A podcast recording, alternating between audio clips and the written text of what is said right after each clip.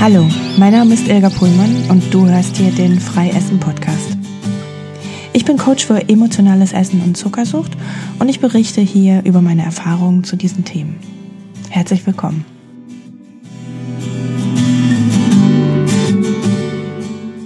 Hello, ich hab's geschafft. Endlich sitze ich wieder hinterm Mikro. Ich bin zurück mit einer neuen Podcast-Folge. Kaum zu glauben. In der Zwischenzeit ist so viel passiert, es ist so viel in Bewegung gewesen, dass jedes Mal, wenn ich es mir vorgenommen habe, ich es irgendwie nicht hingekriegt habe. Ich hatte nicht die Ruhe, das Mikro anzumachen, das Programm zu starten und eine neue Podcast-Folge einzusprechen. Aber ich denke, jetzt ist die Zeit reif. Jetzt mache ich weiter. Okay, also herzlich willkommen zur zweiten Staffel. Wie gesagt, in der letzten Zeit ist viel passiert. Ähm, manches ist schon ein bisschen länger her. Wir haben das emotionale Essen von Endlich Zuckerfrei getrennt. Ich habe jetzt eine zweite Website. Das heißt, ich habe sogar drei. Ich habe eine ilgapohlmann.de, ich habe meine alte endlichzuckerfrei.de und jetzt gibt es noch eine neue, die heißt endlichfreiessen.de. Und ja, auf dieser Seite hat das Klopfen und überhaupt das Thema emotionales Essen jetzt sein Zuhause gefunden. Das war schon lange ein Wunsch von mir, dass das Klopfen nicht so mh, mm, stiefkindlich mit auf der endlich zuckerfrei Seite äh, untergebracht wird, sondern das ist äh, ja, das ist so eine tolle Technik und ich wollte, dass das wirklich ein eigenes Zuhause bekommt. Und es ist ja auch so, dass nicht alle Leute, die aus, äh, mit Zuckerproblemen auf die endlich zuckerfreie Seite kommen, auch ein Problem mit emotionalem Essen haben. Das trifft häufig beides zu, aber es gibt natürlich auch Leute, die einfach nur ja aus Gewohnheit am Zucker hängen und dann das Thema emotionales Essen gar nicht so interessant finden. Wenn ihr auf die Endlich frei Essen Seite guckt, dann werdet ihr oben in der Ecke entdecken, dass es da ein kleines Gratis-Angebot gibt. Ein Minikurs für alle Leute, die gerne in das Thema emotionales Essen tiefer einsteigen möchten. Das ist ein Kurs, der aus fünf E-Mails besteht. Da bekommt ihr jeden Morgen eine E-Mail und dort erkläre ich die Grundinformationen über das Thema emotionales Essen. Also wenn ihr da gerne tiefer eintauchen möchtet, dann geht auf die Seite und meldet euch an und dann bekommt ihr innerhalb von einer Woche die Infos nach Hause geschickt.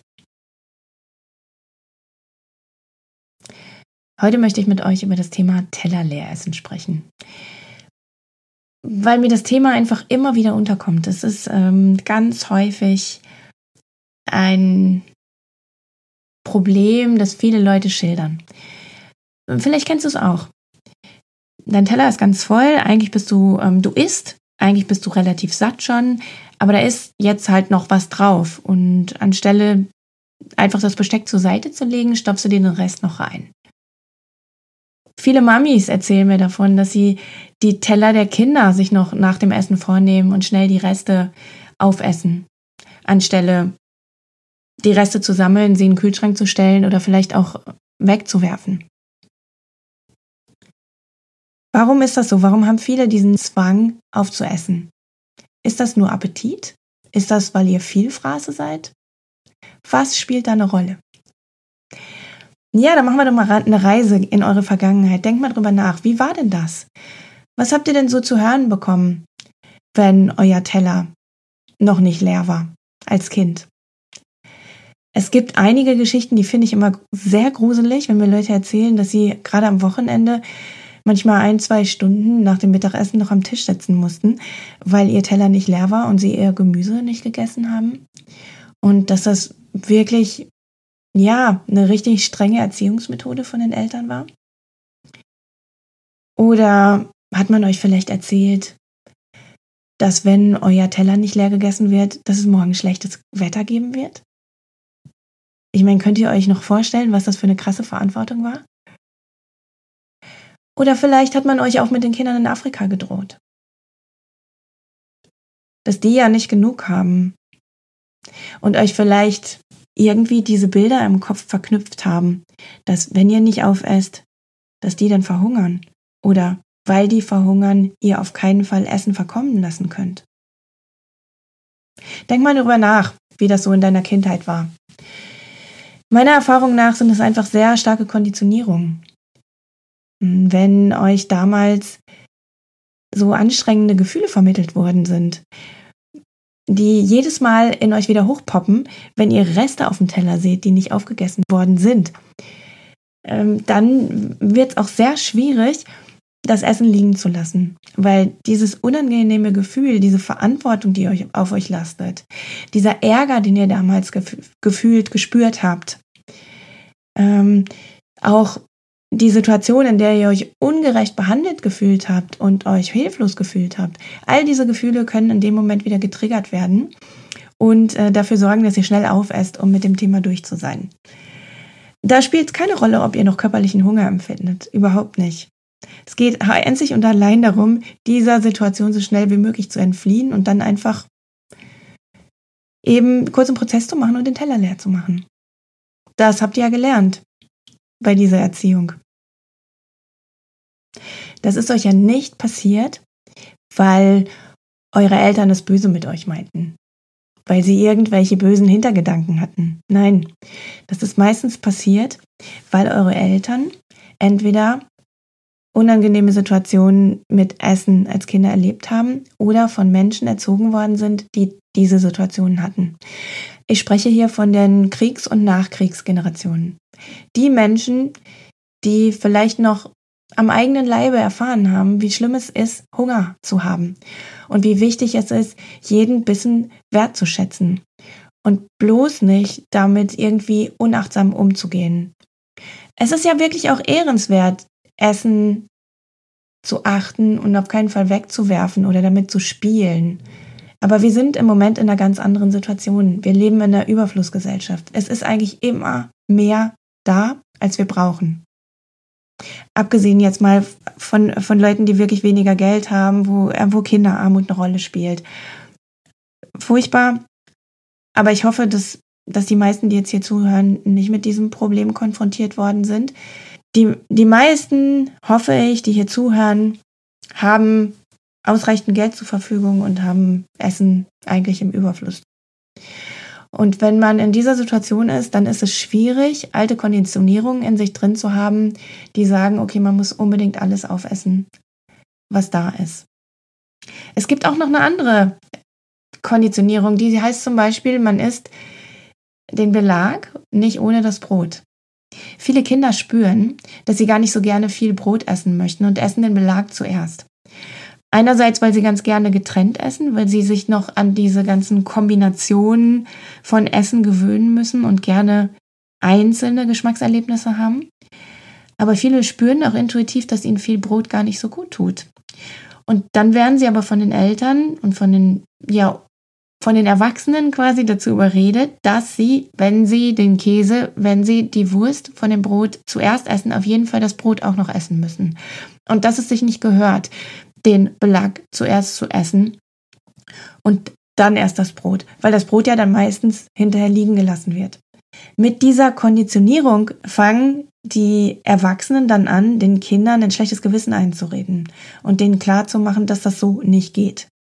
Und das führt dann dazu, dass man in der Erwachsenenwelt sich nicht mehr traut, sich das zu erlauben, mal den Belag auch ohne Brot zu essen. Oder dass man sich mal erlaubt, richtig viel Belag aufs Brot zu packen. Also mehr von dem, was oben drauf ist. Mehr Quark oder mehr, mehr Salami oder mehr Käse draufpackt, als das Brot dick ist. Auch da haben ja viele Leute Regeln. Und all diese inneren gelernten Regeln, wenn wir die nie in Frage stellen, dann hindern die uns daran, wirklich zu betrachten und mal zu beobachten, was tut mir denn gut? Funktioniert das mit dem vielen Brot eigentlich? Will ich lieber was anderes essen? Wir schaffen es dann nicht wirklich auf unsere Bedürfnisse zu achten. Vielleicht tut es mir sogar besser, wenn ich nur die Wurst mit Gemüse esse, wenn ich nur den Käse esse, mit etwas dazu und das Brot weglasse. Unser Brot hat sich in den letzten 30, 40 Jahren qualitativ verändert, aber diese Regeln nicht. Und es gibt viele Leute, die mittlerweile spüren, dass ihnen so viel Brot nicht mehr gut tut, sie aber nichts an ihrer Ernährung ändern können, weil im Hintergrund diese Programme ablaufen, diese Regeln, die sie gelernt haben. Wie oft höre ich, ja, aber ich kann doch am Tag nicht zweimal warm essen. Auch so eine schöne Regel. Wisst ihr, dass wir hier in Deutschland Abendbrot erst seit ungefähr 100 Jahren essen? Das hat mich total erstaunt. Ich dachte, das ist so ein ganz althergebrachtes Ding hier, eine typisch deutsche Sache. Aber nein, das ist eigentlich erst in der Zeit der Industrialisierung in unsere Gesellschaft eingezogen. Als die Menschen angefangen haben, in größeren Fabriken zu arbeiten, gab es da auch dann manchmal warmes Essen. Und da sie dann mittags warm gegessen haben, konnte man abends ein schnelles Abendbrot machen. Da ging es ja natürlich auch darum, dass die Leute einfach auch fertig waren und ein Brot schmieren war einfacher, als jetzt ein ganzes Gericht zu kochen. Und irgendwie hat sich dann verselbstständigt, dass wenn man zweimal warm ist, dass man irgendwie dick wird. Oder dass das nicht richtig ist, dass das nicht gut ist. Und dann wird sich an diese Regel eben auch gehalten. Ich, ich muss manchmal echt ein bisschen drüber lachen, aber es wird gar nicht mehr in Frage gestellt. Es wird einfach eingehalten. Und obwohl man merkt, dass irgendwas nicht funktioniert, wird das weiter eingehalten. Und das ist ganz oft so, weil wir das als kleine Kinder gelernt haben.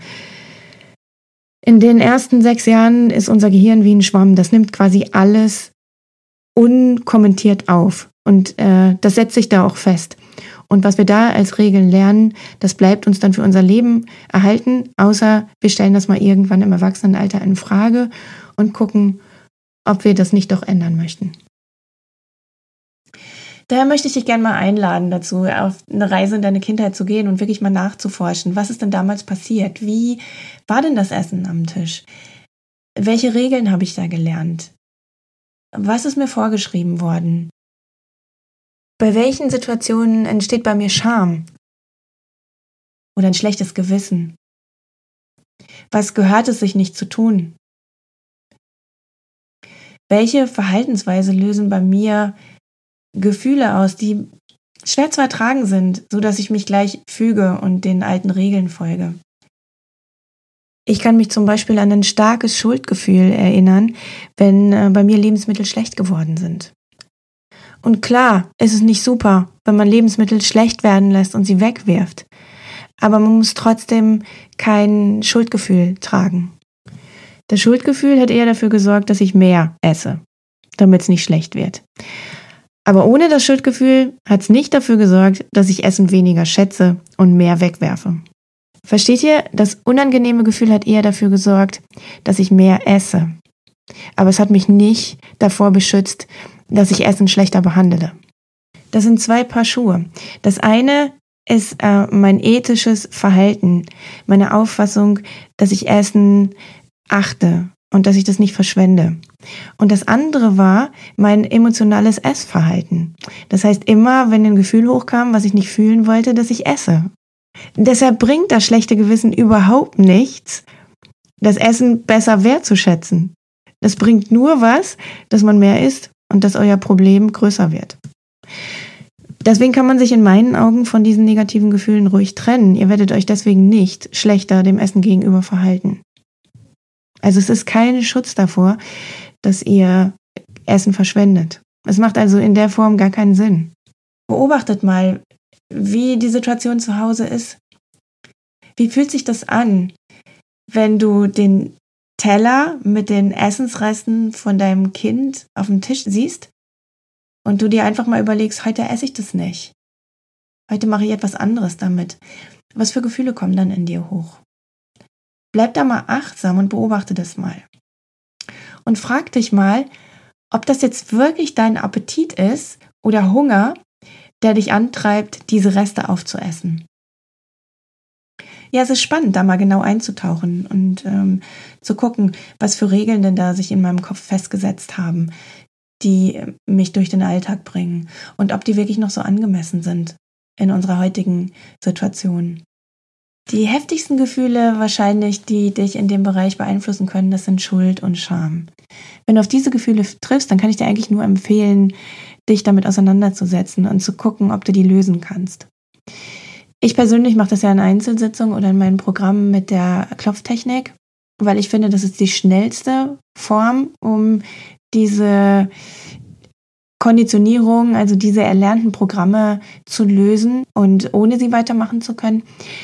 Aber es gibt ganz bestimmt noch andere Möglichkeiten, sich von diesen inneren Programmen zu lösen. Ich habe zum Beispiel auch super gute Erfahrungen mit Hypnose gemacht. Aber schon alleine sich darüber bewusst zu werden und wirklich den Zusammenhang zu erkennen, ähm, dass du den Teller aufessen musst, weil du damals vielleicht an vielen Tagen länger am Tisch sitzen musstest und dort extrem viel Wut und Verzweiflung und Ohnmacht empfunden hast. Und dass diese Gefühle getriggert werden, wenn du den Teller mit den Resten noch siehst und dass die dich dann dazu bringen, dass du die Reste aufisst. Allein diese Erkenntnis ist ähm, ja wahrscheinlich 80 Prozent der Lösung.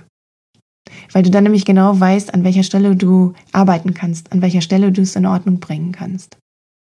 Bevor dir das klar geworden ist, hast du ja nur gedacht, okay, ich bin halt ein Vielfraß.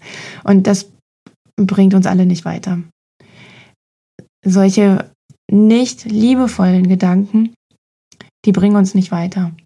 Die bringen uns quasi immer tiefer in das Problem rein. Wenn man rauskommen möchte, dann geht es eher in die Richtung, wie kann ich liebevoller mit mir umgehen? Wir haben uns alle noch nicht in die Lösung in, äh, ein gutes Essverhalten in einen schlanken Körper gehasst. Das hat wahrscheinlich für keinen richtig funktioniert. Das waren meine Gedanken zum Thema Teller leer essen und ich hoffe, dass es dich in irgendeiner Weise ein bisschen näher an die Problemlösung heranbringt, dass es dich vielleicht dazu bringt, mal in eine andere Richtung zu denken, an anderen Stellen zu suchen, ob da vielleicht der Grund vergraben liegt für dein Essverhalten. Ich wünsche mir das zumindest, dass es dich ein Stück weiterbringt und ja, ich wünsche noch einen schönen Tag und wie gesagt, Bleib achtsam und fühl mal in dich rein, was da in dir vorgeht, wenn du den Teller unbedingt leer essen musst. Wir hören uns beim nächsten Mal wieder. Bis dann. Ciao.